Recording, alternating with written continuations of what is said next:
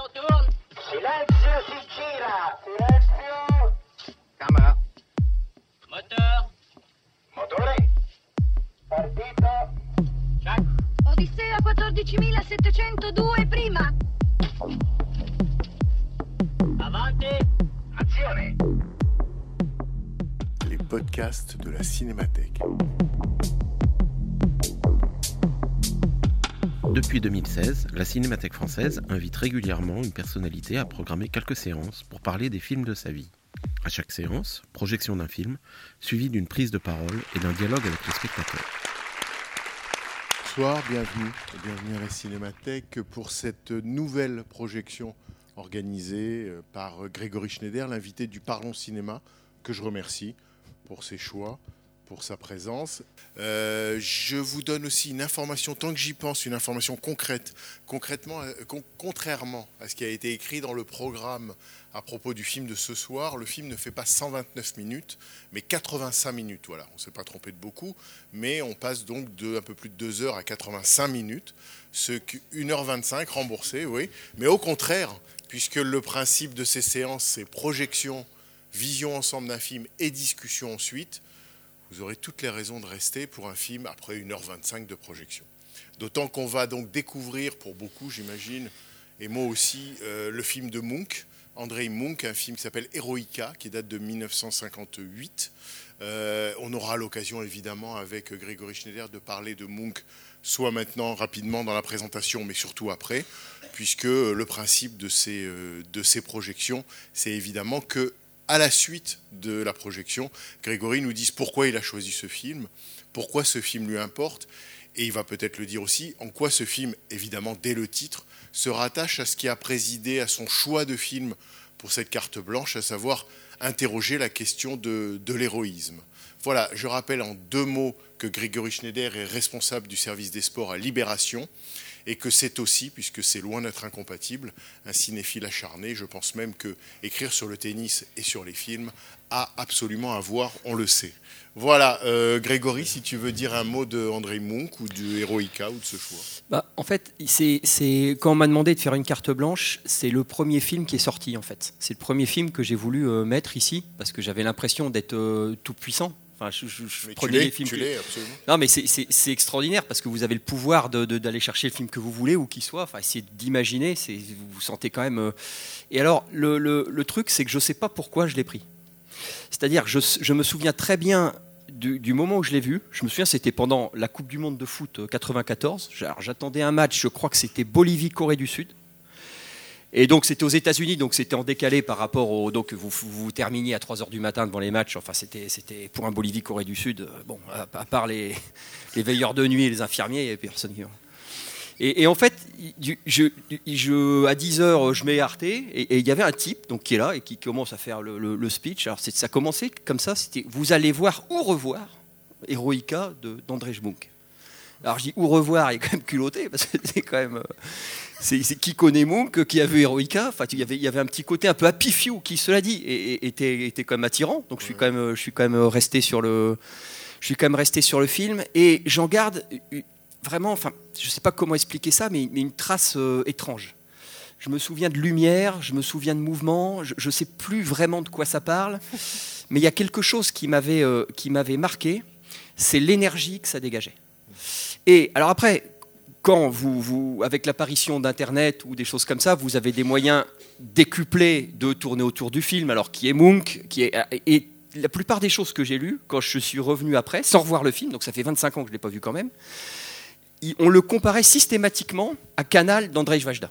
Je ne sais pas pourquoi, alors même en Pologne, semble-t-il, c'était Un effet de génération. voilà, alors en effet de génération, parce que c'est l'école de Lodz, bon, mais d'une part, alors, et pour dire, voilà, le versant héroïque et édifiant, c'est Vajda, et le versant un peu, un peu filou et punk, entre guillemets, c'est Munch. Munch qui est mort jeune, hein, il est mort à, il s'est tué dans un accident de voiture à, à 40 ans. Munch, dont on a très peu de films, en fait, il y, a- y y peu de choses qui sont. Alors, il, a, il a fait des documentaires que personnellement j'ai pas vus. J'en avais vu un qui s'appelait Veine ou des veines. Euh, La passagère est un film incomplet qui dure, euh, je crois, 62 minutes où il y a des photos qui, Oui, illustrent certaines, parties d'action. Voilà. donc, donc, en fait, c'est une espèce de. Ça posait la question pour moi de savoir qu'est-ce qui reste d'un film, qu'est-ce qui reste d'un type, Qu'est-ce qui reste de l'œuvre d'un- cinéaste. Parce que si vous voulez, quand vous vous dites tiens, je vais essayer de comprendre Hitchcock, c'est facile, vous envoyez 30, vous tirez un, vous regardez les points communs, vous regardez les variations, vous... mais quand vous avez deux films, vous faites comment? Donc vous ne pouvez pas, avec l'honnêteté intellectuelle de base, vous pouvez pas vous dire ah bah oui non c'est thématique c'est ça et ça parce que ça appartient peut-être au film mais pas au mec. Et on a très peu de choses sur le sur le très peu très peu très peu de, de, il a de réalisé, je crois, euh, quatre longs métrages. voilà, euh, qui, qui sont plus difficiles à voir. Donc je, je- je voulais en fait revoir ça pour me remettre un peu dedans. Et en fait, quand on m'a dit tu peux thématiser, ce serait bien, je me suis dit tiens, comme j'ai mis Heroica, je me souvenais quand même, ça tournait un peu autour de l'héroïsme, je vais prendre l'héroïsme pour tous les autres films. Mais je suis parti d'Heroica. Je suis pas parti de, ni d'Alfredo Garcia, ni de, ni de même d'Amer Victoire. Je suis parti d'Heroica. Et je sais pas trop pourquoi je suis parti. Je pense que je vais avoir la réponse là en même temps que vous. Voilà. Donc euh, je veux pas vous, vous trop vous polluer le- le- l'esprit avec ce qu'il y a dans le film, tout ça. Le mieux, c'est que vous le voyez comme je l'ai vu à l'époque. Et voilà. Et après, on en, et après, on en discute. Oui, on en discutera en partant de, de- de ce que vous en pensez. Si vous voulez partir du thème de l'héroïsme, vous choisirez ça. Si vous voulez partir du travail de Munch, vous choisirez ça aussi. C'est- On est, on est entre vos mains. Merci à vous en tout cas. Allez, bonne projection. Merci.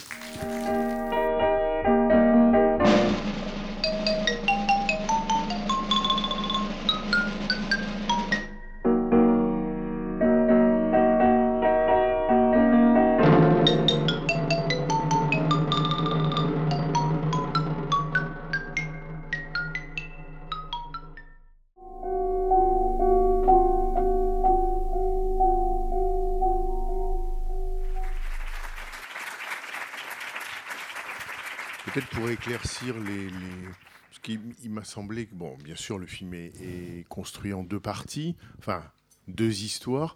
D'ailleurs, euh, Monk avait au départ prévu, une- c'est ça, hein, une trilogie. Tout à Le film devait être en trois parties, une trilogie sur l'héroïsme.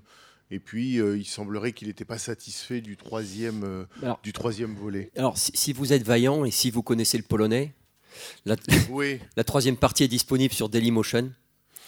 Donc on peut, euh, on peut. Alors on- le- le- la première version que j'avais eue, c'était la, la- la troisième partie était tellement dérangeante que le, le pouvoir communiste l'a, comment dire, l'a, coupée, l'a censurée. Et en vérité non, c'est, lui-même qui l'a coupée parce qu'il trouvait que ça n'avait pas l'intensité des, des- des deux premières. Oui, Donc comme quoi le, le- le- le mythe était plus beau que, Oui. que, que la véritable histoire. Alors cela dit, c'est assez intriguant. C'est, on les voit dans des, dans des montagnes. Il y a une histoire de fausses nonnes, d'après ce que j'ai cru comprendre. Et ils passent leur temps à faire du, ouais, ouais, ils passent leur temps à faire du, du, du- du ski ou descendre dans la montagne. C'est toujours dans la guerre, mais enfin, il n'y a, pas un coup de feu de tiré. euh, c'est, c'est- En tout cas, oui, c'est l'histoire, d'après ce que je comprends, d'une femme qui, qui s'est déguisée en religieuse pour Tout à fait. a- avoir des activités dans la résistance. Voilà. Toujours est-il que ce qu'on voit là, c'est peut-être, on peut dire, euh, résumer entre nous ce qu'on a vu, parce que véritablement, on le comprend, l'enjeu des deux parties, c'est que c'est une fable, euh, en même temps que ça témoigne d'une réalité historique et de la guerre, dont on faudra qu'on résume quand même un peu les, les- les grandes lignes euh, en Pologne pendant la Seconde Guerre mondiale, c'est que c'est aussi deux récits qui sont deux fables politiques, c'est-à-dire ou deux fables philosophiques. À la fin, un docteur en philosophie apparaît, Oui, Mais c'est, assez clair. voilà, on comprend que les deux histoires ont à voir avec une certaine conception de certaines valeurs. Tout, à- tout à fait. Moi, alors, se- se- selon mon souvenir, il y a quand même quelque chose qui, qui- m'avait marqué. Je ne sais pas si ça vous a fait ça à vous, mais j'ai rarement eu la sensation du, du- de la fin du printemps ou du début de l'été de manière aussi puissante que je l'ai eu en regardant la première partie. Il y a une, c'est c'est complètement ouvert en fait. Et, et- il se sert, c'est c'est ça qui est, qui est, qui est assez incroyable c'est que le personnage se sert de la guerre pour faire exister cette espèce de désinvolture. Euh, Il se fout de tout, en fait. Du, moment qu'on le contraint pas, il, se fout de sa femme, il se fout des Hongrois. Alors, il fait quand même à peu près le truc, mais il est fin saoul. euh, De, ça, lui pose aucun problème de donner le papier, de pas donner le papier. Enfin, il, y a- quand même un, espèce de, côté relâché. On, a presque l'impression d'un, comment on pourrait dire, d'un- soldat en perme ou quelque chose comme ça, et il s'appuie pourtant sur un décor de guerre, sur des gens qui font la guerre, sur même des, intrigues de guerre, puisqu'il y a une vague alliance avec les Hongrois, alors comme s'il allait euh, lui-même euh, visser l'alliance entre la Pologne et la Hongrie. Manifestement, ça lui, passe quand même par l'esprit. Moi, ce qui m'avait le plus, euh, et, c'est ça qui m'avait porté et, amené à, vouloir le revoir, c'est cette, espèce de, relâchement et de, désinvolture qui en fait porte un nom tr- très clair dans la tête de Munch, c'est la liberté. C'est-à-dire qu'il y y c'est assez rare, je trouve, de, de sentir un appel d'air de, cette, de cette force dans un, dans, dans un film, me, me sem- me semble-t-il. Alors, je ne sais pas si vous, avez, si vous avez ressenti ça. En fait, ça, ça arrive très vite. Déjà, ils font, ils font des, le- dès le premier plan, ils font des, ma- des, des espèces de, comment dire, pas des manœuvres, ils font des, Non, des, des- des oui, exercices de posture, euh, enfin ils marchent au pas, des trucs comme ça. Donc il y, a un- il y a un Stukas qui arrive quand même pour les, pour les farcir. Bon, le- le- ils disent attention, il y a un Stukas. L'officier dit écoutez, moi j'en ai rien à foutre de l'avion, vous faites ce que je vous dis. Les mecs disent bon ouais mais ça commence à être emmerdant, le, le Stukas se rapproche. Donc ils, ils écoutent plus le gars, ils vont se mettre à l'abri et là qu'est-ce qu'ils voient? Ils voient deux mecs qui font du vélo quand même. de prisonniers allemands, Ouais, si de- on comprend voilà, bien, de hein, prisonniers allemands qui font- faire du vélo et de l'électricité. avec l'électricité. Alors, on sait pas, c'est des prisonniers allemands, mais ils sont là comme les autres. Enfin, il y, a- il y a plus de. Comment dire C'est presque assez. euh, Quand on parle de fable philosophique, il y, a- quelque chose de. Il y a plus de nationalité, en fait. Il y a plus de. Puisqu'il passe les barrages allemands comme il passe les barrages polonais, au fond, il est quand même plus inquiété par les Polonais qui sont c'est plus ou moins son camp, enfin, c'est plutôt son camp que par les Allemands, puisqu'il il corrompt un peu et c'est parti. Et, il se promène là-dedans, je trouve, avec une, désinvolture, une élégance et une euh, comment dire, presque un. On peut pas parler d'un sentiment de supériorité puisqu'il est plus à côté. Mais on a l'impression que c'est de très loin le, le- le personnage le plus euh, comment dire, le, plus sensé, le, plus le plus le plus vivant, le, plus exact de la de, de- de la première partie. Oui, non, c'est vrai qu'il il semble avoir une philosophie personnelle qu'on pourrait résumer comme étant euh, la philosophie du, du bouchon sur l'eau.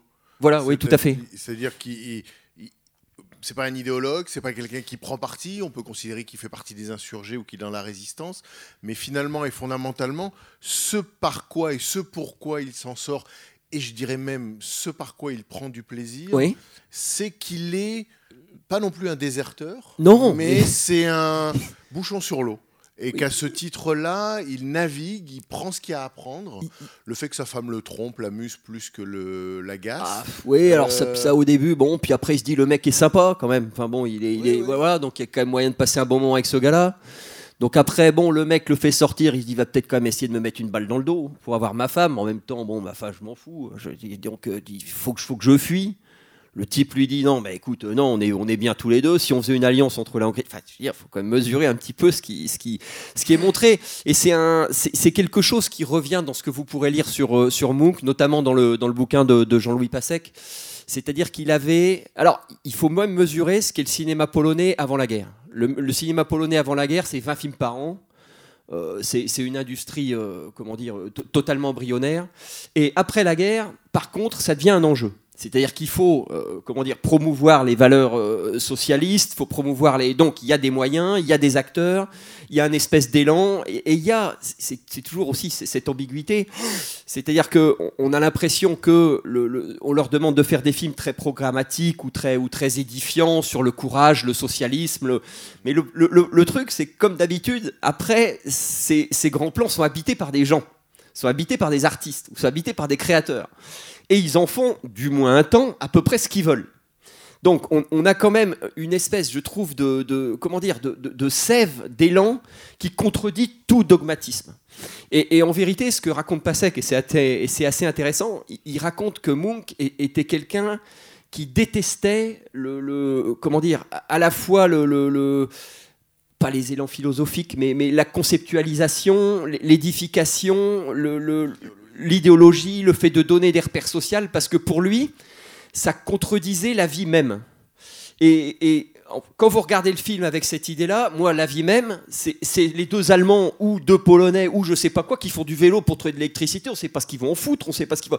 Les, les Allemands n'ont pas l'air de mal vivre leur captivité, sauf si c'est pas. enfin, on est dans un espèce de flou qui en fait est un espace de rencontre entre les gens, indépendamment du couvercle ou des repères qu'on essaie de leur donner. C'est quand même le type, il, il est quand même en train de se faire soulever sa femme, mais il trouve le hongrois sympa. Et, et ça s'arrête là. Non mais c'est- pas- plus. Comme si pour lui, la Voilà, vie était une série d'opportunités. Oui, d'opportunités, et de puis vous trouvez un gars sympa et sympa. Bon après, il regarde votre femme si vous avez envie de passer là-dessus parce que vous avez au fond pourquoi pas? C'est-à-dire qu'on passe au-dessus de, de- enfin, on, on est en permanence dans, dans- dans tout à fait autre chose et cette autre chose est totalement dimensionnée, paramétrée par le personnage principal. C'est-à-dire que c'est c'est vraiment lui qui voit, c'est lui qui fait. Il, quand même, il- quand, quand il capte le chien en lui disant fais-moi du vent, je suis bourré, alors qu'autour ça, ça, non mais il est quand même un- parce que c'est son souci du moment. Il- pour- pourquoi est-ce qu'il boirait pas un coup? Pourquoi est-ce que après tout il s'occupe de chien Enfin, il y, a- il y a vraiment quelque chose qui appartient à, à la liberté du, du- du type. Et d'ailleurs, le dernier plan où bon, il sa femme, elle va encore le saouler, je préfère encore partir, on va passer les barrages, ça va peut-être pas mais au moins. C'est- quand même, en tout cas, tout appartient au personnage. Voilà. Parce qu'il rejoint, à la fin, dans le dernier plan, euh, il rejoint celui avec lequel il va continuer à avoir des aventures. On sent, qu'il, Voilà. on sent que toute la guerre va être pour lui sur ce régime-là. Voilà. Et que euh, le, le sommet, c'est quand effectivement le fait d'être bourré le protège de la mort. Oui, C'est-à-dire qu'il tombe au moment. Voilà. il devient héroïque involontairement, puisqu'en quelque sorte, il est sous le feu nourri des, des balles, et le fait d'être sous, euh, finalement, le laisse en vie. Parce que s'il était conscient de ce qui se passe autour de lui, bah, euh, il se rendrait compte que sa, sa vie est en jeu. Mais là, d'une certaine manière, ça le rend presque euh, bah, invincible, oui, ou en ça- tout cas héroïque, ou euh, ça lui donne une, élé- intouchable. ça lui donne Une une, élégance. une élégance, une désinvolture. et presque, et presque un, un- un trajet imprévisible. Tout à fait. Un trajet imprévisible qui, le, finalement, le met à l'abri. Voilà, il, il- il fait sa propre carte. Moi, il y a quand même une scène où je, enfin, moi, enfin, je sais pas. Après, il faudrait partir de ce que vous, avez vu. C'est très important.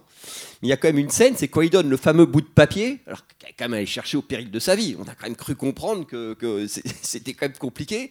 Il le donne au mec. Il y a des types qui, et je sais pas ce qu'il y a sur ce bout de papier. C'est pas dit. Et et il y a des soldats qui sont sur le perron. C'est peut-être les fameux Hongrois. Donc le gars regarde le papier, regarde les soldats, il fait non. Les mecs disent oh, putain, on se casse. Voilà. Mais c'est- c'est- c'est-à-dire que toute la justification du film échoue.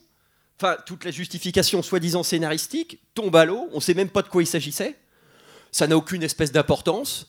Le mec dit, dit putain merde, j'ai- fait des petits efforts quand même pour vous le ramener, mais ça va pas, ça va pas beaucoup plus loin. Après, qu'est-ce qu'on fait? À quelle heure on mange? Enfin, Il y, a- il y a une espèce de, de truc un petit peu comme ça qui, qui est vraiment du, du domaine de, de la vie elle-même et, et- et- et de la manière dont quelque part il faut la, il faut la, faut- il faut la, on, on peut la prendre, indépendamment de ce qui pèse autour ou des constructions qu'on met autour des gens. Peut-être on va vous donner la parole Voilà, oui, mais, il faudra quand même qu'on redise, euh, qu'on se redise entre nous le, le- le- comment dire, la situation paradoxale ou tragique qui donne aussi au ton du film euh, quelque chose d'assez unique, euh, la tragédie polonaise, enfin ce que ce que- qu'a été l'occupation pendant la Seconde Guerre mondiale, les, les enjeux historiques et, et- et parfois les phrases prononcées dans le film qui font Ah, sont, sont, sont- sont terribles quand, quand- quand le- le- la personne en est entre l'Allemagne et la Russie. Enfin, on croit quand même comprendre. c'est c'est- Mais alors, il y, a- il y a quand même quelque chose, et c'est ça qui était très difficile.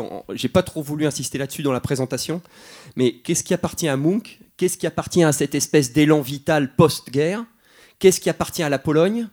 Qu'est-ce qui appartient à l'époque? C'est- très difficile, en l'absence de, nombreux films de Munch, d'arriver à, à dépêtrer.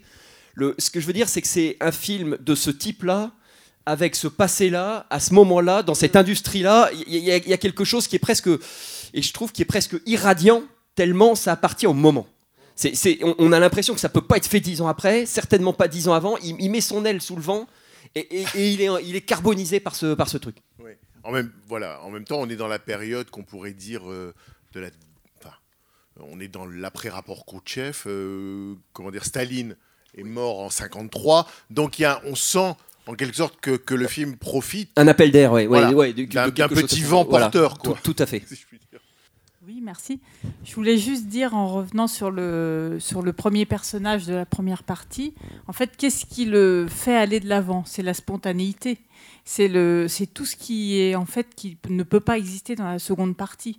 Là, il calcule la Voilà. margarine et c'est tous les petits gestes, tout, tout, tout ce qui fait le, le comptage, le quotidien, la promiscuité entre les hommes qui, qui redonne son sens à la première partie. Parce que là, on se dit, ah bah oui, on préfère encore la première partie parce que l'autre, c'est vraiment horrible alors qu'ils ont à manger, ils peuvent dormir, ils sont... Mais il y a quelque chose Bah. d'a- d'horriblement étouffant. Tout à fait. Alors c'est très simple. Déjà à l'écran, il, il fait simple. hein. C'est-à-dire que sur la première partie, tous les plans sont ouverts, tout est sur fond de ciel. Et la deuxième partie, rien n'est sur fond de ciel, sauf une fois, ça vous a pas échappé. C'est le, bah le, non, le, le, le suicide en fait. C'est quand Zach, euh, quand Zach euh, décide d'aller à la mort. Et ce qui est, enfin, vraiment puissant, me semble-t-il, c'est qu'on est presque heureux de le voir dehors. On sait qu'il va prendre la, la, bastos, il n'y a aucun doute. Mais il y a quand même presque quelque chose de l'ordre de la libération. Et ça, il le fait de manière très, très simple, hein, c'est-à-dire qu'il ou- il ouvre, voilà, il ouvre les perspectives pour la première fois, du, pour la première fois de la deuxième partie. C'est-à-dire que c'est. Alors, et, et c'est là que c'est fascinant, parce que sur la première partie, donc, qui est, où tout est sur fond de ciel, tout est ouvert, mais tout est en ruine. Et ça ne lui pose aucun problème. Et d'ailleurs, la fille, le- le- sa femme, le Zidia, lui en parle. Dit au fait, est-ce que notre appartement a été détruit? Mais euh, co- comme n'y en avait rien, comme si c'était, euh, t'as- oublié les courses ou, enfin, comme si c'était du domaine de l'anecdote. euh, T'as vu notre appartement Est-ce qu'ils l'ont détruit? Oui, non. De toute façon, elle, va se taper la terre entière. Elle, s'en fiche. Mais c'est-à-dire qu'il y a quelque chose de, malgré les ruines, malgré la, il y, a- cette sensation de joie, de liberté, ce, cet allant. Et le contrepoint, effectivement, c'est la deuxième partie où tout est fermé, on est à l'intérieur du truc, il y a même le, avec le petit atelier que le, le personnage s'est mis. Enfin, c'est la Dans la deuxième partie, on est même à l'intérieur de l'intérieur. Voilà, tout à fait. soit on est au grenier caché dans la chaudière, Voilà, soit il y a, on y a est dans temps, le, tout à fait. soit on est dans, la, dans le caisson qui est lui-même et dans le baraquement qui est lui-même et compose la prison. Tout à fait. Mais ce, qui est, ce qui est quand même un petit peu, euh, comment dire, me semble-t-il, dans la deuxième partie, euh, ce qui est quand même un peu, euh, effecti- un peu dur, c'est que, en fait, c'est la vie sociale même qui est décrite. Bon, ils sont enfermés, ils sont rationnés, ils sont. euh, mais en fait, c'est plus la promiscuité pure que les conditions. S'ils étaient dans un bureau, on n'aurait pas un film très différent, me semble-t-il. Non, non, mais c'est- c'est- c'est- c'est-à-dire que comme ils se frottent les uns aux autres, alors il y a ceux qui sont sur un code de l'honneur de l'armée qui est plus valable, il y a ceux qui se réfugient un peu dans l'art ou l'abstraction, il y a ceux qui... Et c'est le fait d'être confronté à des logiques qu'on ne partage pas qui, les met en crise, en fait, plus que le fait d'être prisonnier des Allemands, d'être... euh, c'est- le fait d'être prêts les uns les autres qui les, qui les, qui les, qui les mange, qui, leur mange le cerveau. C'est pas tellement la guerre, ces affres, La, c'est... la- la différence, et, et tu l'as dit dans le, comme terme de la première partie, la différence, disons, entre la vie de bureau et celle-là, c'est que Tu sors pas, oui. Voilà, c'est, non, c'est la question de la liberté. Oui, tout à Et fait. qu'on comprend que, que la seule liberté possible dans un entourage aussi mortifère, bah, soit tu sors les pieds devant, soit tu vas à la mort. Mais le- la seule liberté possible, elle est par là, quoi. Euh, Tout à fait. Alors que dans la première partie, on a l'impression, à l'inverse, que le personnage est littéralement impossible à tuer, quoi. Euh, tout à fait, tout à et fait. La, la question de la liberté euh, est évidemment l'enjeu des, des- des deux parties, mais, mais décrite philosophiquement euh, à l'inverse. À l'in- Effectivement, à l'inverse, je pense que vous avez raison. Enfin, il a choisi ces deux parties euh, en opposition pour que chacune éclaire l'autre par contraste. Voilà. Par contraste. Il y, a- il y a quelque chose aussi, moi, qui m'intrigue, mais là, je, je m'en remettrais plutôt à vous. Enfin, ce serait, ce serait sympa de me. L'évasion, en fait. Parce que l'évasion, si je regarde bien, en fait, il enjambe deux barbelés. Bon. euh, non, mais compte tenu du, poids qu'on s'en pesait sur leurs épaules, et par ailleurs, il est arrêté par deux bonnes femmes. Euh, alors, entre l'arrestation et la fuite, euh, j'ai quand même pas l'impression de, de- voir, comment dire, un plan machiavéliquement élaboré. Et la diversion, c'est deux mecs qui se poussent. Et pourtant, c'est décrit comme un Et lieu pourtant, c'est décrit comme- voilà, dont des- on ne s'évade pas. pas. Bon, le seul qui se serait évadé euh, passe pour effectivement une légende. une légende. Alors que c'est- non, mais ce que ce qui alors je suis pas à la place de il faut pas surinterpréter ce que disent les cinéastes. C'est toujours quelque chose qu'on a. Mais s'il avait voulu montrer que la vraie, pri- la vraie prison était dans leur tête, euh, il aurait peut-être pas fait très différent. Enfin, je ne sais pas ce que vous en avez, euh, ce que vous en avez pensé. Mais au fond, c'est les barrières que eux se mettent qui, le, qui les, qui. Bah oui, attendez. Et en plus, il est quand il, saute les deux barbelés, il est pas futé. Hein. Enfin, c'est- pas, euh, c'est pas un exploit athlétique. euh, il, accroche son truc, il prend le temps de se- de- d'enlever le gant. c'est- enfin, il- c'est- quand même, on n'est pas loin de, de, de- je sais pas, des, des Monty Python ou de, du. Enfin, c'est- c'est- c'est- Le film, a, le film a un ton un peu, comment dire, euh, euh, c'est l'humour à la Ouais, voilà, à la polonaise. c'est- difficile pour nous de, On voit bien que, que la comment dire, le contexte où les références sont tragiques, mais il y a, y compris dans, le, dans les choix musicaux du, générique de début, il y a quelque chose de l'ordre de la parodie, ou quelque chose de la, de la, pas de la satire, mais une forme d'amusement philosophique. Oui, qui, vaut en fait, je trouve, enfin, mais j'aimerais bien partir, mais qui vaut un peu euh, comme si ils reprenaient la main sur leur propre, sur leur propre. C'est-à-dire, il y a toujours moyen d'en rire, quoi. C'est-à-dire qu'il y a peut-être quelque chose à voir avec l'orgueil ou avec le, ou avec le sentiment de finalement d'être toujours quelque part un peu maître du, du, truc, mettre un peu d'humour en faisant manger le truc dégueulasse ou faire le faire le.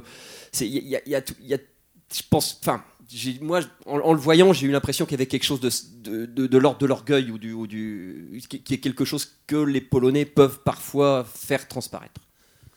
Juste pour rajouter par rapport à ce que tu disais, je la parole, mais, sur la situation historique, il y a une phrase importante dans la première partie, euh, puisque donc la Pologne a été envahie en septembre 1939 euh, par les Allemands, puis par les Soviétiques au nom du pacte germano-soviétique, avant que euh, l'Allemagne évidemment se retourne contre, contre l'URSS, et si bien que on peut dire la particularité polonaise à ce moment-là, pendant la Seconde Guerre mondiale, c'est qu'ils sont envahis par deux puissances ennemies, et que euh, à un moment ils discutent là les, deux compères au début et l'un dit euh, mais alors euh, qui va nous libérer? C'est nous il dit bah non qui va nous débarrasser des Allemands qui nous occupent? Bah c'est les Russes et on comprend les Russes qui à leur tour nous occuperont.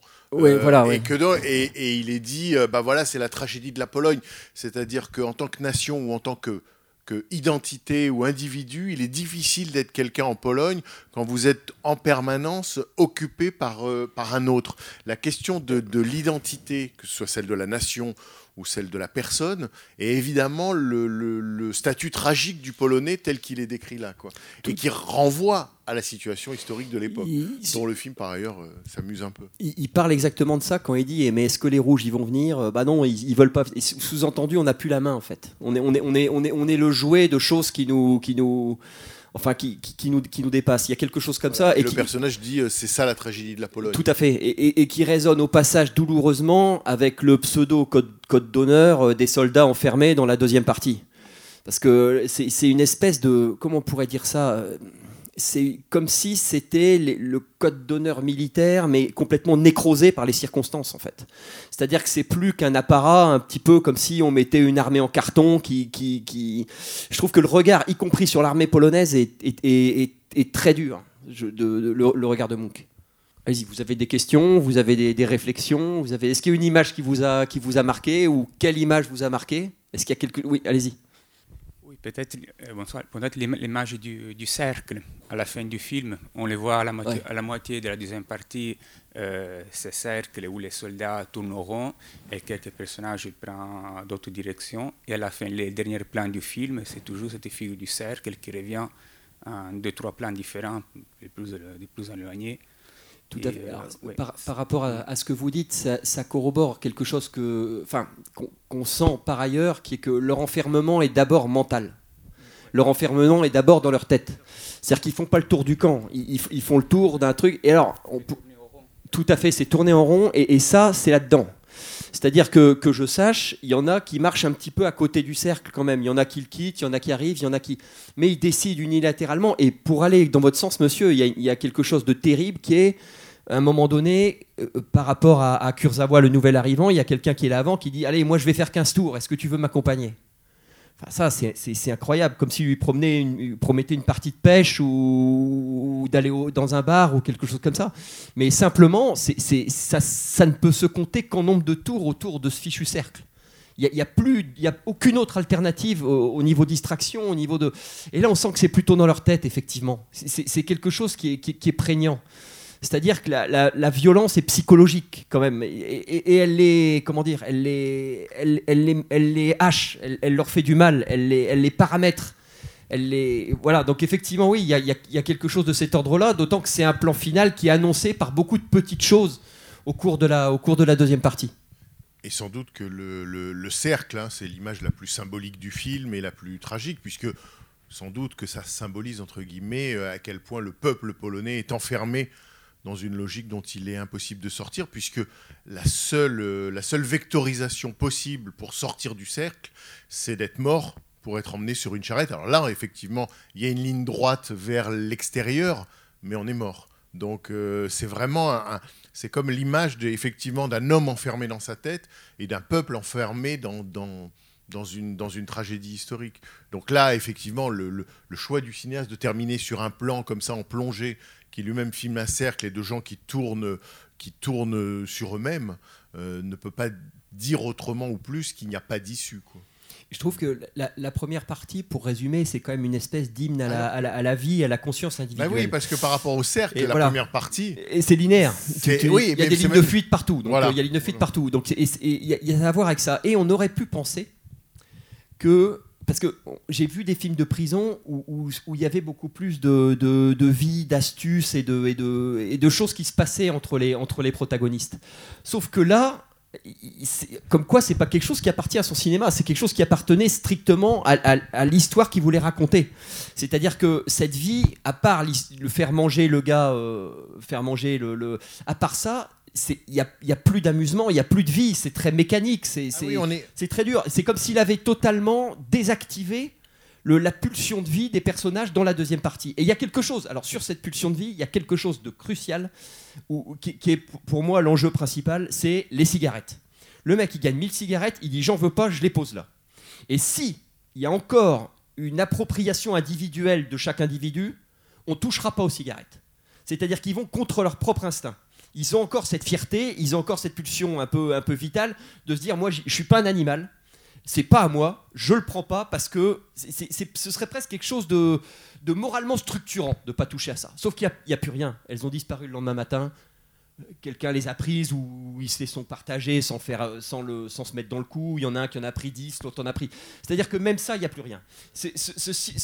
Le fait que les cigarettes soient pas touchées peut symboliser le, le, le fait d'avoir barre ton individualité parle encore, y compris dans ces, dans ces circonstances dures quand il n'y a plus de cigarettes, ça veut dire qu'il n'y a, a, a, plus personne, il n'y a plus que des animaux ou des gens qui sont conditionnés par les circonstances. Non, mais tu je pense que tu as raison parce que autant dans la première partie, je disais euh, l'homme bouchon sur l'eau, qui est évidemment une métaphore que Jean Renoir a beaucoup employée. Hein, euh, voilà, euh, comment, comment vivre ou comment euh, faire face aux événements. Ben, soyez un bouchon sur l'eau, c'est quand même mieux que, d'être dogmatique ou raide ou d'avoir des principes inchangés. Et en revanche, dans la deuxième partie, c'est, on pourrait dire l'inverse, c'est dans la grande illusion. Un camp de prisonniers, bah, ça sert à s'évader. Et là, on se rend compte que un camp de prisonniers, ça sert à faire croire qu'on peut encore s'évader, mais on s'évade plus si ce n'est par la mort. Et effectivement, tout ce qu'il pouvait y avoir de vivant dans la première ouais, partie est, est, mort dans la deuxième. C'est mort dans la deuxième. Et que même la dimension, on pourrait dire, euh, excitante d'un camp de prisonniers qui serait de, ouais. de tenter l'évasion, comme on le de, fait dans la grande illusion. Ou de stimuler ou de ceux stimu qui sont dedans. Enfin, je veux voilà. dire, de les, de les, stimuler. Non. Là, effectivement, tu as raison, c'est totalement mortifère et quelque chose est dévitalisé, littéralement. Voilà. Et, et ouais, il faut pas être grand clair pour euh, penser que Munch est, est, est, très précisément là quand même. Oui, oui, oui. C'est-à-dire qu'il y a quand même une sorte de pessimisme qui se, qui se, qui, qui, qui, qui traîne, qui traîne quelque part. Dont l'humour le protège ou le, le, le, fait, fait barrage, mais, mais c'est une vision profondément pessimiste effectivement de, de la Pologne et de la condition humaine. La condition humaine, c'est qu'est-ce -ce que les hommes se font eux-mêmes? Je veux dire, c'est tout simple peut-être euh, une remarque, mais, mais, qui est aussi une question. Parce qu'on parlait du côté euh, absolument pas réaliste, rien que d'ailleurs de mélanger les deux tonalités, enfin de juxtaposer comme ouais, ça les deux tonalités. Bon, déjà, oui, ça commence là, oui. D'ailleurs, ouais. c'est comme si le Caporal épinglé de Renoir, c'est un peu les deux tonalités fondues en, en, en un seul film, d'ailleurs, ouais. que, lui choisit de. De, de scinder en deux, ouais, de séparer. disloquer euh, par, par, un effet de, de contraste euh, qui est saisissant. Mais sur euh, ce que tu disais, là, on n'est pas si loin de la vie de bureau. Enfin, moi, même l'impression que j'ai eue, la deuxième partie, c'est qu'on parlait plus vraiment de la guerre. Parce, oui. que, parce que d'ailleurs, euh, les geôliers, on les voit presque pas. Euh, par ailleurs, euh, par rapport à un film de guerre classique dans des camps de prisonniers, c'est un peu spacieux hein, quand même leur, leur baraquement. Ouais. non mais je veux dire, c'est non mais peu... non mais c'est suffisamment étroit pour pour devenir dingue et puis perdre la, la, la, vista et tout ça. Mais en même temps, ils se baladent entre la partie où ils font réchauffer la bouffe, la partie où, enfin, je veux dire, oui, il y a un grenier. Il y a le grenier, il y a les douches. Euh... Oui, oui, enfin, voilà, ouais. dire... Non, mais c'est complètement fou. J'ai jamais vu ça dans. Presque, tu veux dire que c'est presque un décor de théâtre où on ferait une, où on ferait une, une comment dire Non, une... mais voilà, il y a un postulat abstrait euh, qu'on justifie, oui, par... qu justifie par le fait que c'est la guerre qui est bon, on sort pas. Donc, euh, est-ce qu'on parle de guerre, est-ce qu'on parle pas de guerre? Je serais tenté de penser qu'on n'en parle pas. Euh, et à partir de là, bah, les, les, mecs, ils se baladent, et ils ont de l'espace. D'autant plus que par rapport à la situation polonaise et le discours sur la guerre euh, elle-même, j'ai l'impression qu'il a quand même un peu tout dit dans la première partie. Oui. Non, mais dans le sens où, en plus, quand tu te demandais, euh, enfin, je sais pas, la poule et l'œuf et tout ça, mais par rapport à l'influence sur le cinéma polonais, je pense qu'en tout cas, la première partie euh, du film a eu une importance capitale sur, euh, de génération sur les, les cinéastes qui l'ont suivi. Je veux dire, Polanski, Skolimowski, j'ai pensé euh, quasiment Bah, toutes les séquences, parce qu'il y, y a, il y a déjà, par rapport à l'héroïsme, et je te laisse reprendre Oui. après, par rapport à l'héroïsme, le nombre de fois dans les films de Skolimowski où on croise des soi-disant mutilés de guerre qui en fait étaient des planqués quand on attend un peu le, le reste du film. Il y a un truc qui a dû marquer aussi encore plus toute la- euh, ces deux-là particulièrement, ces deux cinéastes-là particulièrement, c'est une espèce de d'ironie sardonique, cinglante dans, et poétique en même temps dans la manière de construire les dialogues. Alors ça ne veut pas dire qu'ils ont pompé sur lui, c'est pas c'est pas du tout ça. Mais je pense que en voyant ça, je me suis dit ça a été eux le premier jalon. Alors- Donc ça c'est la remarque. Et une question après dans l'enchaînement, si tu veux y répondre, c'est euh, en plus toi qui es connaisseur de musique. Euh, on n'en a pas parlé pour l'instant. Il l'a quand même construit en trois parties, même s'il a décidé de sabrer la troisième, euh, par rapport à une structure, disons, musicale. Donc, euh, Les ouvertures, enfin les titres. On, on- ouais, mais c'est pas que les ouvertures, non, bien c'est sûr, du, non, te- mais les c'est du titres tempo de cinéma. sont- voilà, et l'ostinato, quand on dit les mecs, ils ont perdu, le- ils ont perdu le- la vista, ils sont complètement dévitalisés. Ostinato, le principe, c'est quand même deux notes répétées à l'infini autour desquelles quelque chose vient, se broder. Donc, euh, en tout cas, le, le truc avec la musique, ça n'a pas pu être anodin. Non, on a. Alors c'est vrai que sur la deuxième partie, je reprends ce qui. On, on a l'impression qu'il n'y a pas besoin de gardien. Il n'y a pas besoin de gardien. Les gardiens, t'envoies un. Allez, si plus ceux qui, celui fait mettre en rang et celui qui tire du mirador, mais t'as pas besoin de gardien. C'est terminé. Donc j'ai beaucoup de, mal, moi, à rapprocher ça à la fois à la guerre et à la Pologne. C'est-à-dire qu'il y a quelque chose qui se joue, qui est, dans la nature humaine ou dans, ou dans les contraintes ou dans les violences que les gens se font entre eux ou dans les violences de l'organisation sociale. Il me semble qu'il y a quelque chose. En plus, c'est très à plat. Il y a quasi pas assez le même décor. On pourrait les filmer quasiment euh, dans le noir ou sur fond blanc. Il y a- il y a quelque chose qui joue comme ça de, de- qui, est- qui est plus. Je pense qu'effectivement la question polonaise, elle est, elle est, elle est dans la et, et même la guerre, elle, elle est dans la dans la première partie et quelque part ils s'en débarrassent. Donc je vais, je vais effectivement dans ce sens-là, ça semble ça, ça semble assez clair. Oui, c'est pour ça que je disais ça, ça ressemble quand même à des fables ou des récits Oui, oui, oui, philosophiques, oui. puisqu'il s'agirait à la fois à partir d'un contexte de s'en, non pas de s'en dégager, mais de prendre un peu de hauteur pour voir à quel point dans ce contexte-là se joue quelque chose qui a à voir avec, euh, si appelons-le comme on veut, la nature humaine, les grandes questions philosophiques de la liberté ou de la contrainte, euh, le choix ou le déterminisme, enfin le...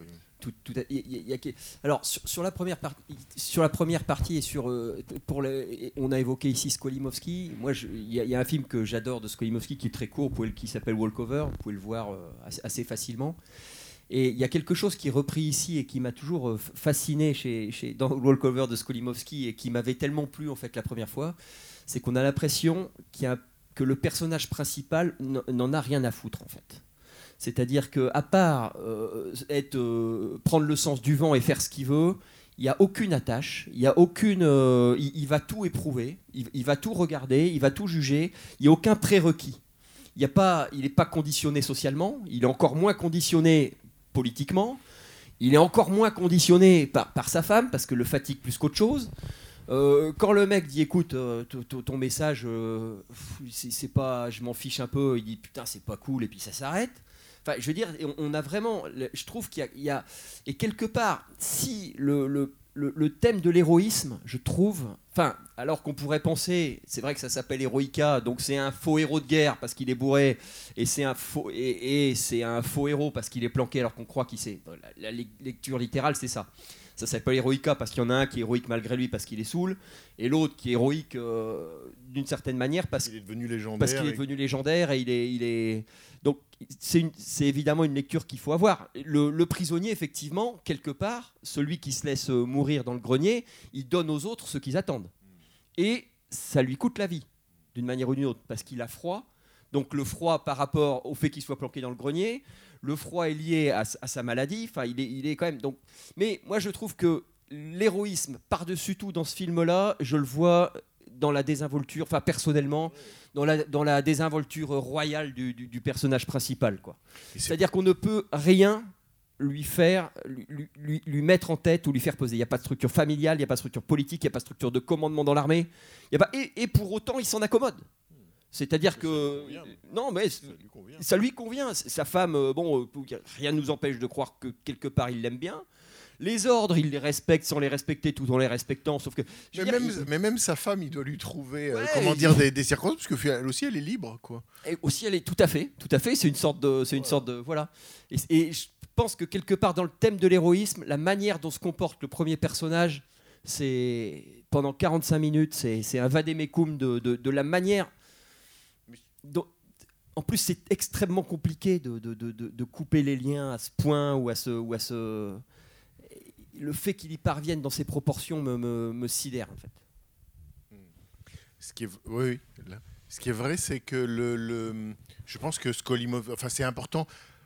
Je me rends compte en le voyant que, que Munch, c'est sans doute, donc c'est la génération euh, après-guerre, dans les années 50, c'est la génération de Andrei Vajda. Donc c'est quelqu'un qui fait l'école de cinéma de Lodz. Et c'est la même école que feront quelques années après Polanski, euh, Skolimovski.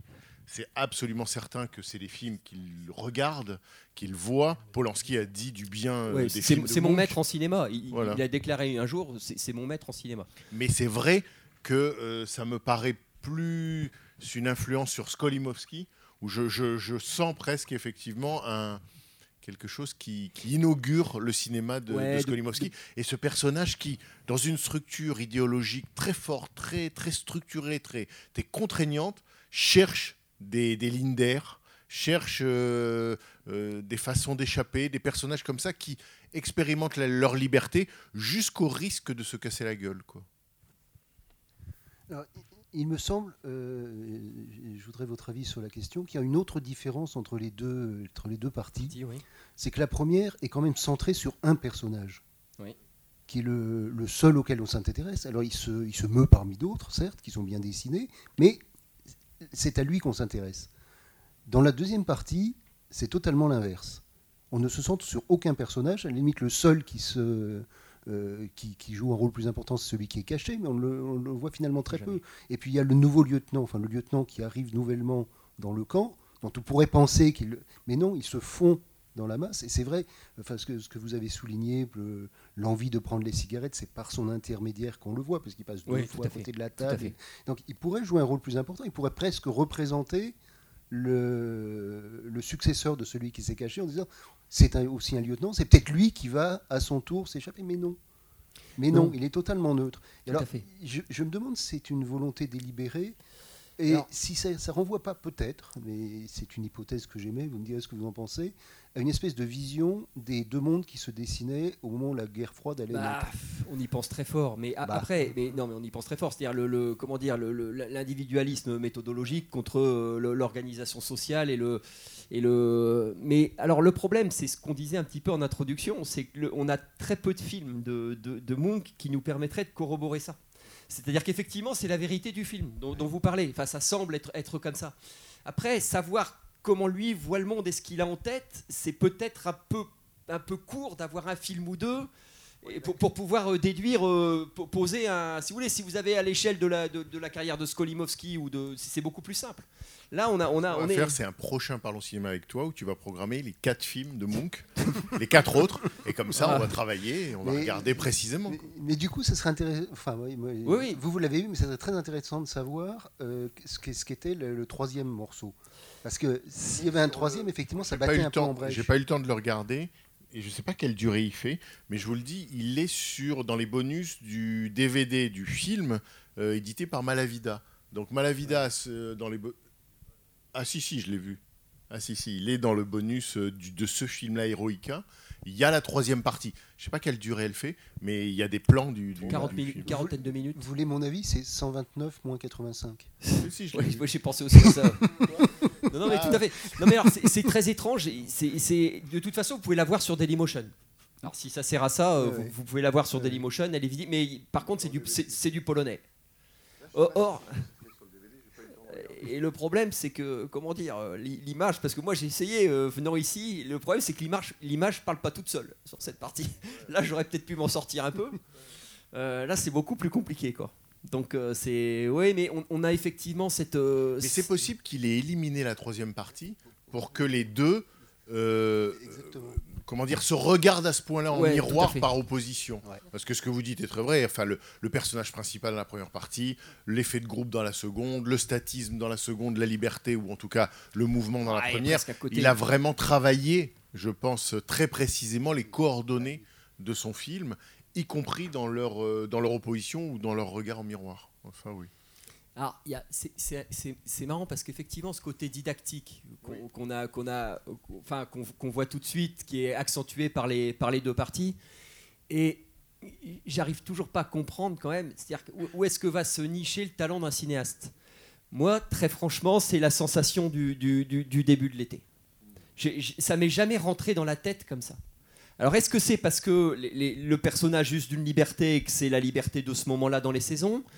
Est-ce que c'est lié au fait que la victoire est proche quand même, puisqu'on est quand même sur la bascule où la Pologne va quand même se, se libérer, des, se libérer des Allemands Il n'y a pas cet accablement, mais d'une certaine manière, Hi- Hitler est foutu et on sent qu'il y a cet appel d'air-là. Alors est-ce que c'est cet appel d'air géopolitique qui se retrouve quelque part dans la sensation de, de, de- de printemps Alors les Hongrois se sont en train de se demander s'ils vont pas tourner kazakh, donc c'est des espèces de trucs un peu comme ça. Qui...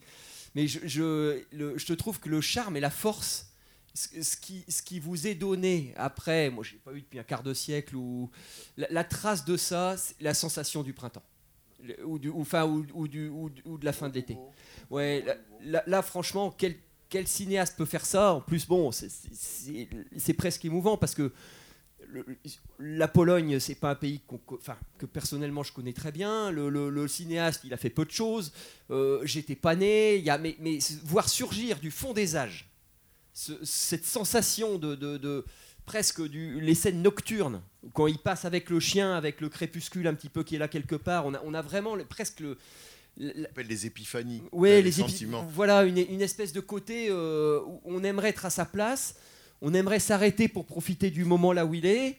On se dit pourquoi est-ce que je m'arrêterais pas le soir en regardant les arbres Il y, a- il y a vraiment quelque chose du domaine de, du- du- quelque chose de vital, du domaine de l'élan vital qui est donné. Et, et en temps de guerre, et dans les ruines. Il faut, faut quand même mesurer le- le- le- le- l'exploit que ça, cinématographique que c'est. La liberté dont tu parles, est-ce que c'est pas simplement donné aussi par le fait que c'est un dandy? Non, mais, je veux dire, c'est- mais c'est donné par euh, la- sa manière de s'habiller, c'est le seul à habiller comme ça. Je, je veux dire, dès le début, c'est né par un dandy. Donc, quelle prise peut avoir l'idéologie ou euh, le raisonnement ou l'injonction à l'héroïsme sur un dandy? Oui, mais c'est- c'est c'est effect- effectivement, c'est c'est- enfin, c'est exactement de, de ça qu'on parle, mais il faut quand même un. Alors, dans ces cas-là, le dandisme est un courage quand même. Et, et- en fait, il- et, il, il tient en fait dans un seul élément qui est de couper les attaches qu'on- qu'on- que, que la société vous met, euh, vous met euh, enfin, y compris, y compris euh, les liens du mariage que la société vous, vous, vous met, vous met dans, les, dans, les, dans, les, dans les pattes. C'est-à-dire que c'est- ça nécessite quand même un effort ça nécessite de, de se reconfigurer. Il y, a- il y a quand même quelque chose de, fort là-dessous.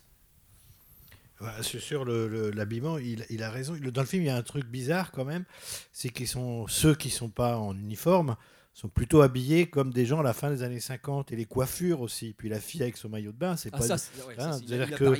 Et ce qui arrivait beaucoup dans le cinéma, même dans d'autres pays où on faisait des récits de guerre, donc qui se passaient pendant la Seconde Guerre mondiale, où les gens avaient les coiffures des années 60, qui étaient. euh, Enfin, il y en a plein, le cinéma italien, il y en a plein, etc. Donc, c'est, c'est, ça, ça, évidemment, ça donne une dimension un peu abstraite au, au film, un peu théâtrale, un peu artificielle.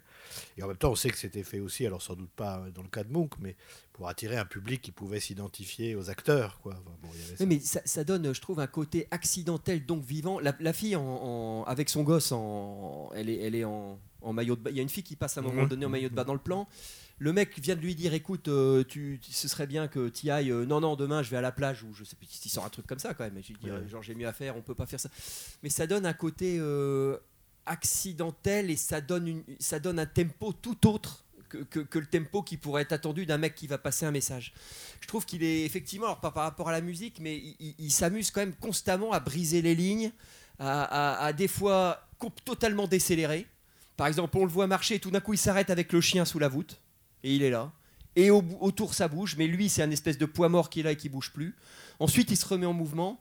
Il y, a- il y a quand même quelque chose comme ça. Ensuite il y a les rires quand même dans le char allemand. C'est- quand même des choses. Et, et- mais il n'y a aucune raison que ça les fasse pas marrer de voir ce mec qui, qui je veux dire, à un moment donné, non mais. Oui, oui, oui. C'est comme si, c'est comme si, Bah, d'une certaine manière, là, quand il y a le char, ils disent non, non, là, vraiment, euh, pff, allez, on, on le laisse. Ouais, on- Tu vois ouais, non mais c'est pas possible. Non et puis merci à toi. euh, c'est une sorte de fraternité euh, qui, qui se. Qui, Ça, qui c'est génial, la scène du. Ouais, mais ça voilà, mais il, il- il- il- je trouve, je trouve qu'il trouve énormément. Ça commence avec les mecs sur le vélo qui font de l'électricité. Alors déjà bonjour le, le- le con- Mais je trouve qu'il trouve énormément de petits trucs comme ça. Il a des problèmes de riche en temps de guerre. C'est c'est exactement ça, la, la superposition des plans. C'est en gros, tu as 15 fantassins, dont une nana qui partent au carnage et qui vont se faire exploser hors champ. Et lui, tout ce qu'il veut, c'est un, cachet d'aspirine pour faire passer sa gueule de bois. Ouais, mais c'est mais- incroyable ce plan. Voilà. Ouais, elle s'arrête, elle le regarde et dit Mais il est fou, c'est la guerre. Donc moi, je dois aller me faire, euh, je dois me faire sauter avec les autres. Quoi. Mais exactement, il, réf- il réfléchit. Et, et je trouve que même sur des petites. euh, alors c'est très léger, c'est pas. Ça pas, je veux pas dire que c'est édifiant ou des choses comme ça, mais quand la fille dit les pauvres emportent tout. Oui, sur le dos d'autrui. Donc il y, a- des espèces de petits trucs qui passent comme ça, euh, philosophicaux. euh, C'est-à-dire qu'il y, a- énormément de petites choses en fait qui cassent le récit et qui lui donnent une respiration et in fine une ampleur et, une, et un côté grisant qui, qui- va chercher loin. Qui casse effectivement aussi le récit historique. Ah oui, oui. Puisque finalement, le film est presque contemporain, on pourrait dire, de son tournage, euh, et, et que les spectateurs, effectivement, devaient s'identifier, puisqu'ils reconnaissent des figures, en tout cas, ou des attitudes, ou des vêtements qui, qui appartiennent, euh, non pas à la guerre, mais à l'époque du film. Tout à fait. Et, et- Ça, alors, c'est- et en plus, a- enfin, on peut même en poussant, si c'est pour faire le récit historique, parce que en fait, le film existe à travers tous ces petits moments, la fille en maillot de pain, le, le- le- ouais, je veux pas porter son bazar. euh, C'est comme un Allemand qui lui dit, écoute, euh, tu, tu- et de la vieille, c'est pas plus. Ouais, ça me fait, enfin, voilà, mais c'est, en fait, on, on a l'impression que si il fallait faire un film historique ou il, faut- il faut demander aux Russes ou aux Allemands, mais pas aux Polonais. Non, mais- mais parce que les Polonais, eux, ils sont, ils, ils sont dans la ratière. Enfin, ils, ils peuvent pas. C'est, c'est, c'est, c'est- c'est plus leur, ça les regarde pas en fait, à la limite. C'est, ils, ils- ont tout sur le dos et ils doivent s'en démerder. Donc il y a un petit côté comme ça et le prendre avec cette désinvolture là et cette, euh, cette élégance là, c'est, vraiment le ton d'un cinéaste. ah oui. J'avais jamais, jamais vu le film, donc euh, je suis très content. Euh, je vais dire peut-être une énormité, mais je- Non, non. c'est qu'en fait, il y a eu un remake euh, idéologiquement inversé du film. C'est Full Metal Jacket de Kubrick. C'est-à-dire, voilà un film en deux parties. Ouais. Une partie est construite sur l'enfermement et la programmation, et une partie est construite sur le fait que dès qu'on lâche les hommes, en fait, la programmation marche pas. Elle marche pas. Et, et ils sont et l'homme libre en fait est, est nul. Enfin, l'homme Ouais. libre est désarmé, l'homme libre est vulnérable, l'homme libre est Il- enfin, libre. sait pas faire, il n'est ouais. pas libre, il fait la guerre, mais au moins il est plus, il est sorti de la structure de l'enfermement. On peut dire que le film c'est- nous dit un peu le contraire, c'est-à-dire que l'enfermement qui devrait armer les personnages, euh, non, sert à rien. Ça fait Ouais, il juste faut que tu expliques dans fait Full juste- Metal Jacket. la Full Metal Jacket est construit, en deux parties. C'est un film de Kubrick, de Stanley Kubrick, 1987, euh, qui est construit en deux parties. Qui, la première partie détaille l'entraînement des Marines. Ça se passe à la fin des années euh, soix- en 68 ou 67. Euh, détaille l'entraînement de Marines qui, à la fin de cette première partie, sont entraînés et formés, sauf un qui a pété les plombs et qui a tué son officier instructeur. Donc lui, il y a eu un bug, comme on dit, il y a eu un truc qui n'a pas marché. Les autres partent au Vietnam. Et en fait, au Vietnam, ils sont débraillés et ils sont désarmés. Ils, sont, ils se font prendre à partir par un sniper. Ils pensent qu'il y a plein de Viet Cong qui leur tirent dessus. Alors qu'il y en a qu'un, ils oui, ou n'estiment une. pas, Oui, oui. ils n'estiment pas du tout la situation. Ils se perdent dans les, dans les ruines. Euh, on est en 68, c'est l'offensive du tête, en fait, le film. Et, donc, ce que, en gros, euh, ce enfin, c'est le, le sujet de tous les films de Kubrick, c'est que la, dépro- la, la- programmation, il y a une programmation, il y a toujours une déprogrammation. Pas une déprogrammation, mais ça marche pas. C'est comme l'ordinateur Ouais. de 2001, quoi. À un moment donné, il est censé tu même- dérailles, en fait. il est, Ouais, il est quand même censé être euh, infaillible, et en fait, à un moment donné, il commence à dérailler. Et, et là, bah, c'est oh, c'est pas du tout, on n'est pas du tout dans cette logique-là. Mais c'est est- même l'inverse. Et on est même c'est dans, même l'inverse. dans- dans l'inverse. Puisque le, le- le type, une fois qu'on le lâche, il est très bien. Il ne demande rien à personne. Il, il- il saura se démerder. De toute façon, il- puis- puisqu'il a en plus ce sens du moment. il y a- il y a même la manière dont il s'adresse aux gens. Ça- ça m'a vraiment fasciné. C'est-à-dire que c'est la vie même. Le- le- la manière dont il voit le Hongrois la première fois. Il le regarde un peu comme ça, mais au bout, il, je sais pas, il connecte. L'Allemand, ouais, attends, Ce qui est sans doute très étonnant parce que les Polonais devaient davantage détester les Hongrois que les Allemands. que les Allemands, ouais, tout à fait. Exactement. ça, Mais sur les Allemands, C'est ça le scandale voilà, du il- film en fait. Ah, il dit non, tu, tu me laisses. Et l'Allemand dit non, je te laisse pas passer là. Et, et- mais on sent qu'il va trouver un truc. Alors là, il le paye, il passe sous le fusil. Il dit, pff, c'est- il est- non, mais il a presque plus de mal à se sortir des griffes des autres alors qu'il veut juste voir un colonel qui en plus lui donne un truc. Enfin, je veux dire, c'est, il, il trouve à chaque fois. Effectivement, c'est le sens du moment. Tandis que chez Kubrick, euh, on, on les met dans des, on les met C'est- dans des. c'est- Il trouve sans arrêt C'est-à-dire que l'extériorité du personnage à la guerre est sa liberté. Voilà. Chez Kubrick, l'extériorité, malgré tout, du, des- de, l'un- de- de l'homme à la, face à la guerre, c'est sa, c'est sa mort. C'est sa mort. Et tout à c'est fait. vraiment euh, marrant, quoi. Enfin, c'est, c'est- Ouais, tout à fait, mais c'est co- comme quoi Moon qui est peut-être plus, euh, comment dire, c'est plus, plus, euh, plus optimiste qu'on qu'on- qu'on pourrait le penser, puisqu'il suffit de lui foutre la paix.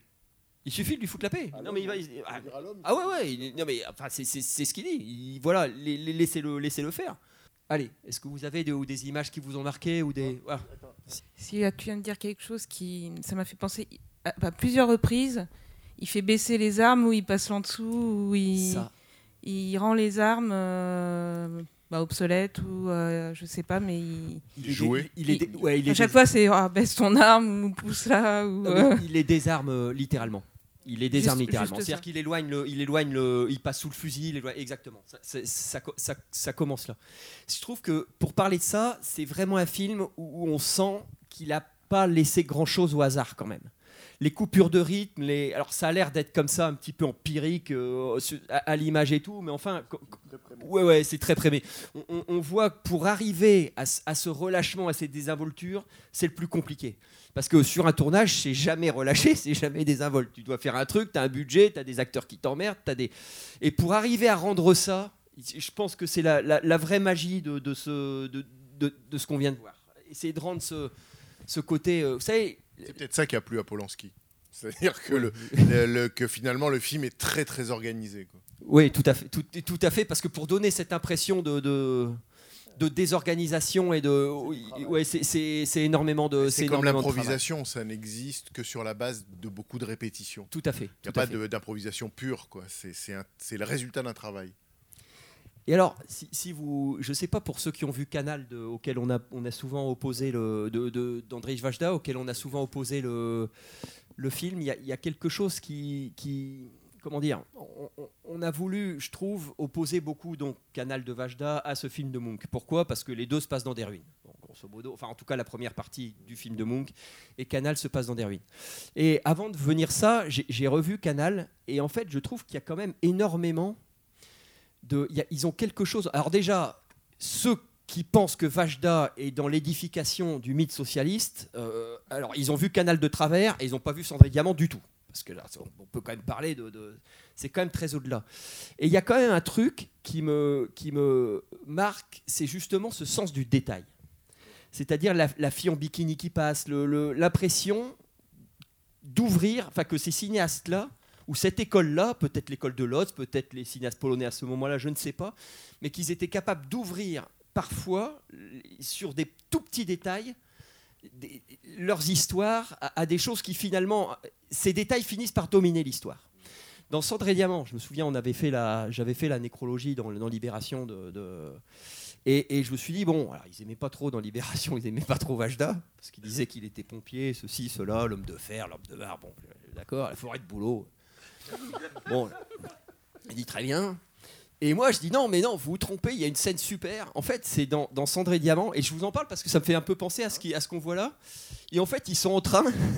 Il y a une voiture qui doit passer avec un, un opposant politique, ou enfin un dignitaire euh, du, du régime, enfin quelqu'un qui doit buter. Ils sont plus ou moins euh, payés pour le buter, mais alors ils sont au soleil. Il y a les mitraillettes qui traînent au côté. Ils prennent le soleil et franchement, je vous jure, vous aimeriez être à leur place. Et alors, à un moment donné, il y a, la bagnole, une bagnole qui arrive. Ouais, attends, je crois que c'est lui. Non, le mec, il se lève vaguement. Ça l'emmerde de se lever parce qu'il est bien. Ils, sont vraiment. euh, c'est tout en douce. Non, non, je crois que c'est pas sa bagnole. Euh, Bon, bah, vas-y, on se rallonge. Et puis, c'est là. Et puis, il parle de filles, il parle de trucs, de machin. Et tout à coup, il regarde ici. Je crois que c'est sa bagnole, merde. Et le mec, il prend, il, prend- il ramasse sa mitraillette. Et là, il dit merde, des fourmis. Et il lâche sa mitraillette parce qu'il y a des fourmis sur la mitraillette, en fait. Donc l'autre dit tu fais chier, je suis obligé d'y aller tout seul. Il finalement il ramasse sa mitraillette. Bon, il mitraille en fait la bagnole et c'est pas le bon mec. Bon, bref, c'était.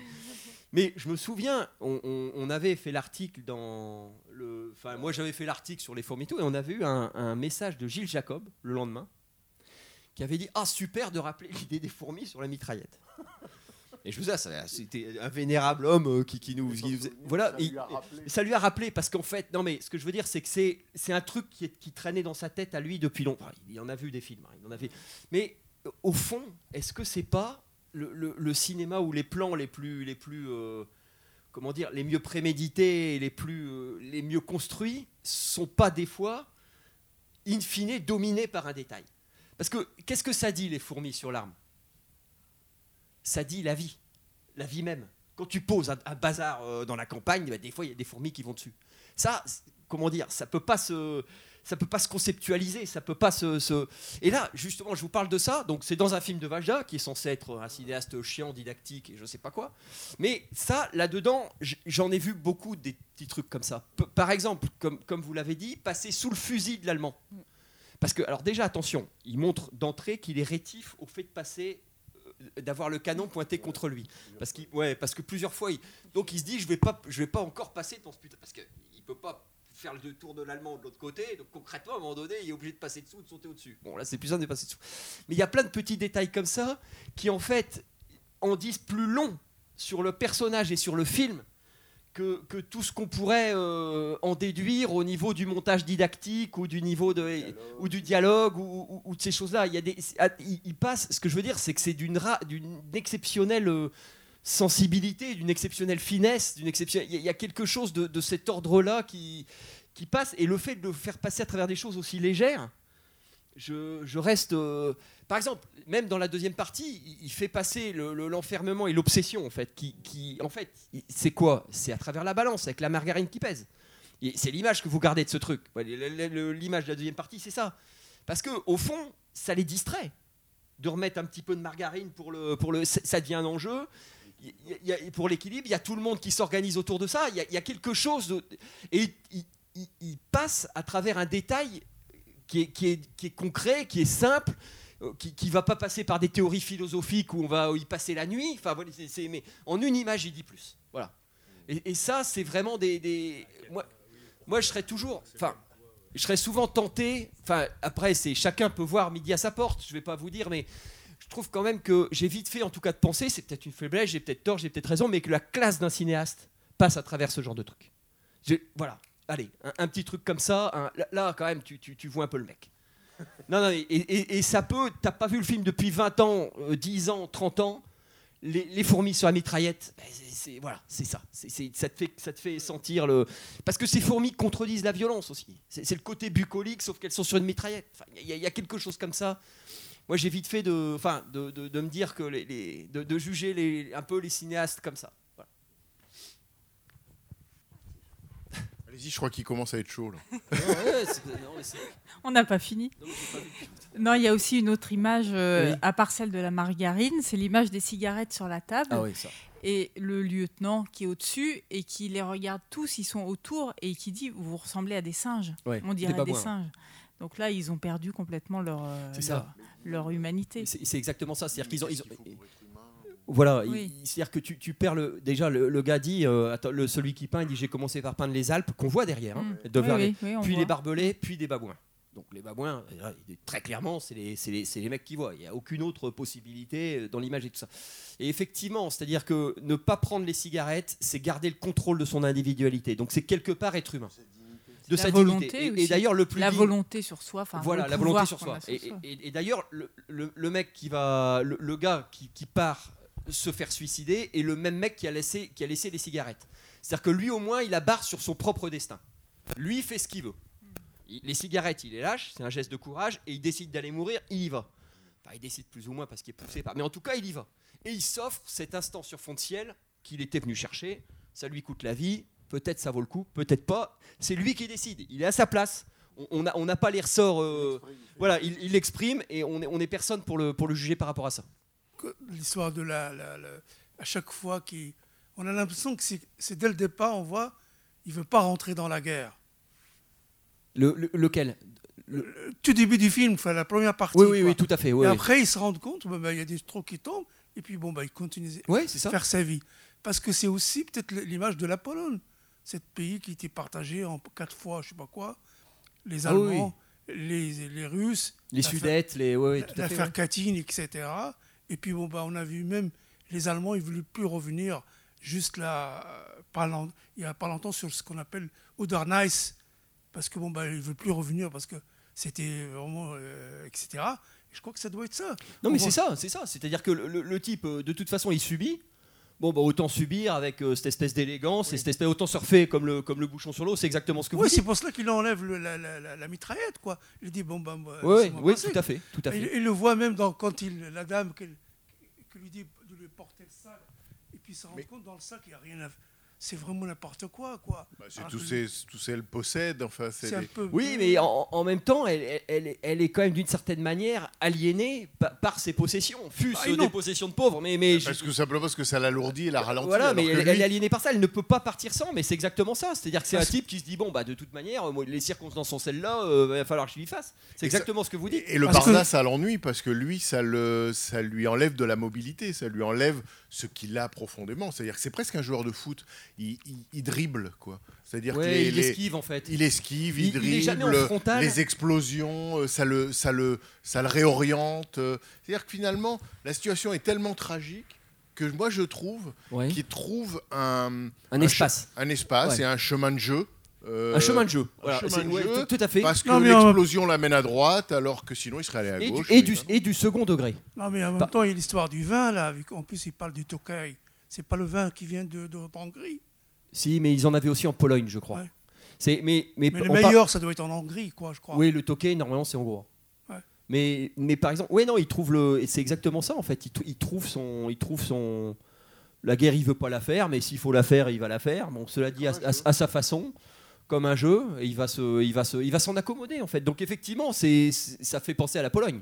Ça, très Bah, clairement, euh, si c'est, vous dites. Mais Et le- pour, pardon, c'est parce qu'il s'en accommode comme ça qu'il trouve cette, euh, je dirais, cette diagonale du fou, Voilà. qu'il survit. C'est pour ça qu'il, non seulement il vit, mais il reste en vie. Et- Moi, et je pense alors- que ça le, c'est pour ça que le personnage ne meurt pas. Il et- pourrait y avoir une suite à ses aventures. Et on a l'impression qu'il peut rien lui arriver. Et alors, il y a quelque chose, c'est qu'il a quand même une arme, c'est qu'il s'est usé du second degré, me semble-t-il. C'est-à-dire que, par exemple, quand il dit à la femme, euh, oui, euh, les pauvres emmènent leur possession, euh, ouais, sur, sur le dos d'autrui, par exemple. Et où le fameux truc, putain, quand, quand les Polonais le chopent après qu'il ait passé le barrage allemand, qui veulent l'interroger, il dit putain les gars, pas la lampe quand même. C'est- pas, on est pas, ouais, il dit, me faites quand même pas ce coup-là. C'est bon, bah, ouais, quand même pas, on n'est pas dans un film ou je sais pas. Enfin, on est à deux, on est à deux doigts du, du- du- Donc effectivement, c'est une forme de détachement, c'est une forme d'élégance et c'est une forme de fatalisme pour aller dans le sens. euh, Non, mais ce qui est drôle, même quand au début du film, dans la première partie, il était avec le, le Hongrois, puis quand ils étaient sur la charrette, et moitié euh, habillé, en- euh, et puis l'autre, et l'autre, et puis l'allemand, enfin le nazi, il disait Ah, Hitler, puis il part. quoi. Ouais, il comme il rien compris. quoi. Non, et, et puis on sait même plus qui. Alors attention, parce que alors là, ça aussi, vous m'y faites penser. Mais qu'est-ce qui se passe? Il y a une voiture, au fait, euh, il, est, où- il est où mon chemin? Bah, Vous allez là, et ensuite il passe devant la voiture qui a été capturée, où les mecs ont été. ma- Il a dit Voyez les gars, je vous ai filé la bagnole. Vous, vous, vous me la devez. Non, mais il dit Vous, vous me la devez celle-là. Il dit ça, hein C'est-à-dire qu'il se, il surfe, peut-être il les a envoyés, peut-être pas. euh, Enfin, en tout cas, il a. Mais ouais, c'est c'est quand même une sorte de, de définition de l'élégance. Bah, disons qu'il montre que, que les Polonais ne sont pas si idiots que ça. Quoi. Ah bah non. Parce qu'on les prend toujours, tout le monde croit qu'ils sont des idiots. Quoi. Non, non, non, non, non, ça c'est. Mais effectivement, c'est une définition de l'élégance. Enfin, de l'é- oui, oui. donc du dandisme. Du dandisme ou de l'élégance. Qu'est-ce qui reste quand tout est perdu quoi? Bah, Tout à fait. Ça, Allez, l'élégance. est-ce que vous avez encore des questions, des réflexions, des choses comme ça? Ah, je trouve que vous êtes pas loin, vous là-bas.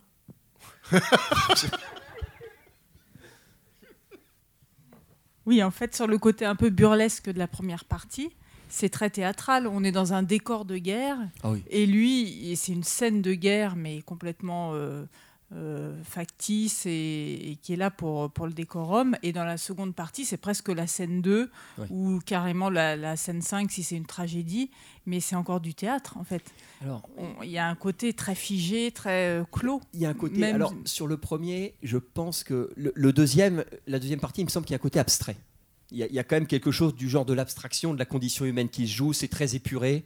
C'est très. euh, les lieux sont définis. euh, vraiment, il y a le grenier, la salle de bain, le, le truc. Tu passes par la salle commune, tu sors. On a tout de suite peut la se faire géométrie. sur une scène de théâtre. hein, Voilà, de tu- tu- toute la seconde partie tout du à film. fait. Le premier, on a l'impression effectivement. Alors, pourtant, tout est vivant, tout est. Il passe jamais, rien n'est conceptualisé vraiment dans les lieux qui passent, mais je crois qu'on a cette impression-là de décor de théâtre parce qu'en fait, l'environnement n'a pas barre sur lui. C'est-à-dire qu'il se promène là-dedans comme il pourrait se promener sur Mars ou sur. euh, C'est-à-dire que tout ce qui est du domaine, tout le champ de l'action est satellisé euh, autour de lui, ça tourne autour de lui, mais ça n'influe pas, euh, ça, n'a pas, ça ne mord pas sur lui, ça ne, ça ne conditionne pas ce qu'il fait. Il, est totalement hors, comme il est hors convention, comme il est hors, il est aussi hors, hors, biotope en fait. C'est- il, il- il fait sa note et il est totalement libre par rapport à tout ça. Donc c'est pour ça que moi des fois j'ai eu l'impression effectivement de voir des décors qui passaient derrière, mais parce que rien, rien ne peut le toucher. Mais pour le, pro- pour le second, ça me semble un peu différent. Le second, il y, a- il y a quand même un. Là, on, on veut placer des, des- quelque chose d'épuré, quelque chose de démonstratif. Il y a quelque chose comme ça qui La joue. deuxième partie est plus intellectuelle, on pourrait presque dire, euh, avec un effet effectivement de, de décor de théâtre, de démonstration, presque d'une, oui, d'un dispositif, plus que d'un. Le seul personnage en fait qui échapperait à ça, c'est le jeune soldat qui a un appétit formidable, parce que bah, lui, il a encore un élan de vie qui lui reste et Il n'a pas été avalé par la, par la pieuvre en fait. Oui, il n'a pas encore, oui. le. Ouais, pas encore. Ouais, tout à fait. C'est exactement ça. Bon, on peut aussi se donner rendez-vous à dans 15 jours, puisque dans 15 jours, ça sera un jeudi. Voilà. Je n'ai pas besoin de vous dire, vous êtes les bienvenus. Euh, merci beaucoup. Merci à toi. Merci à toi.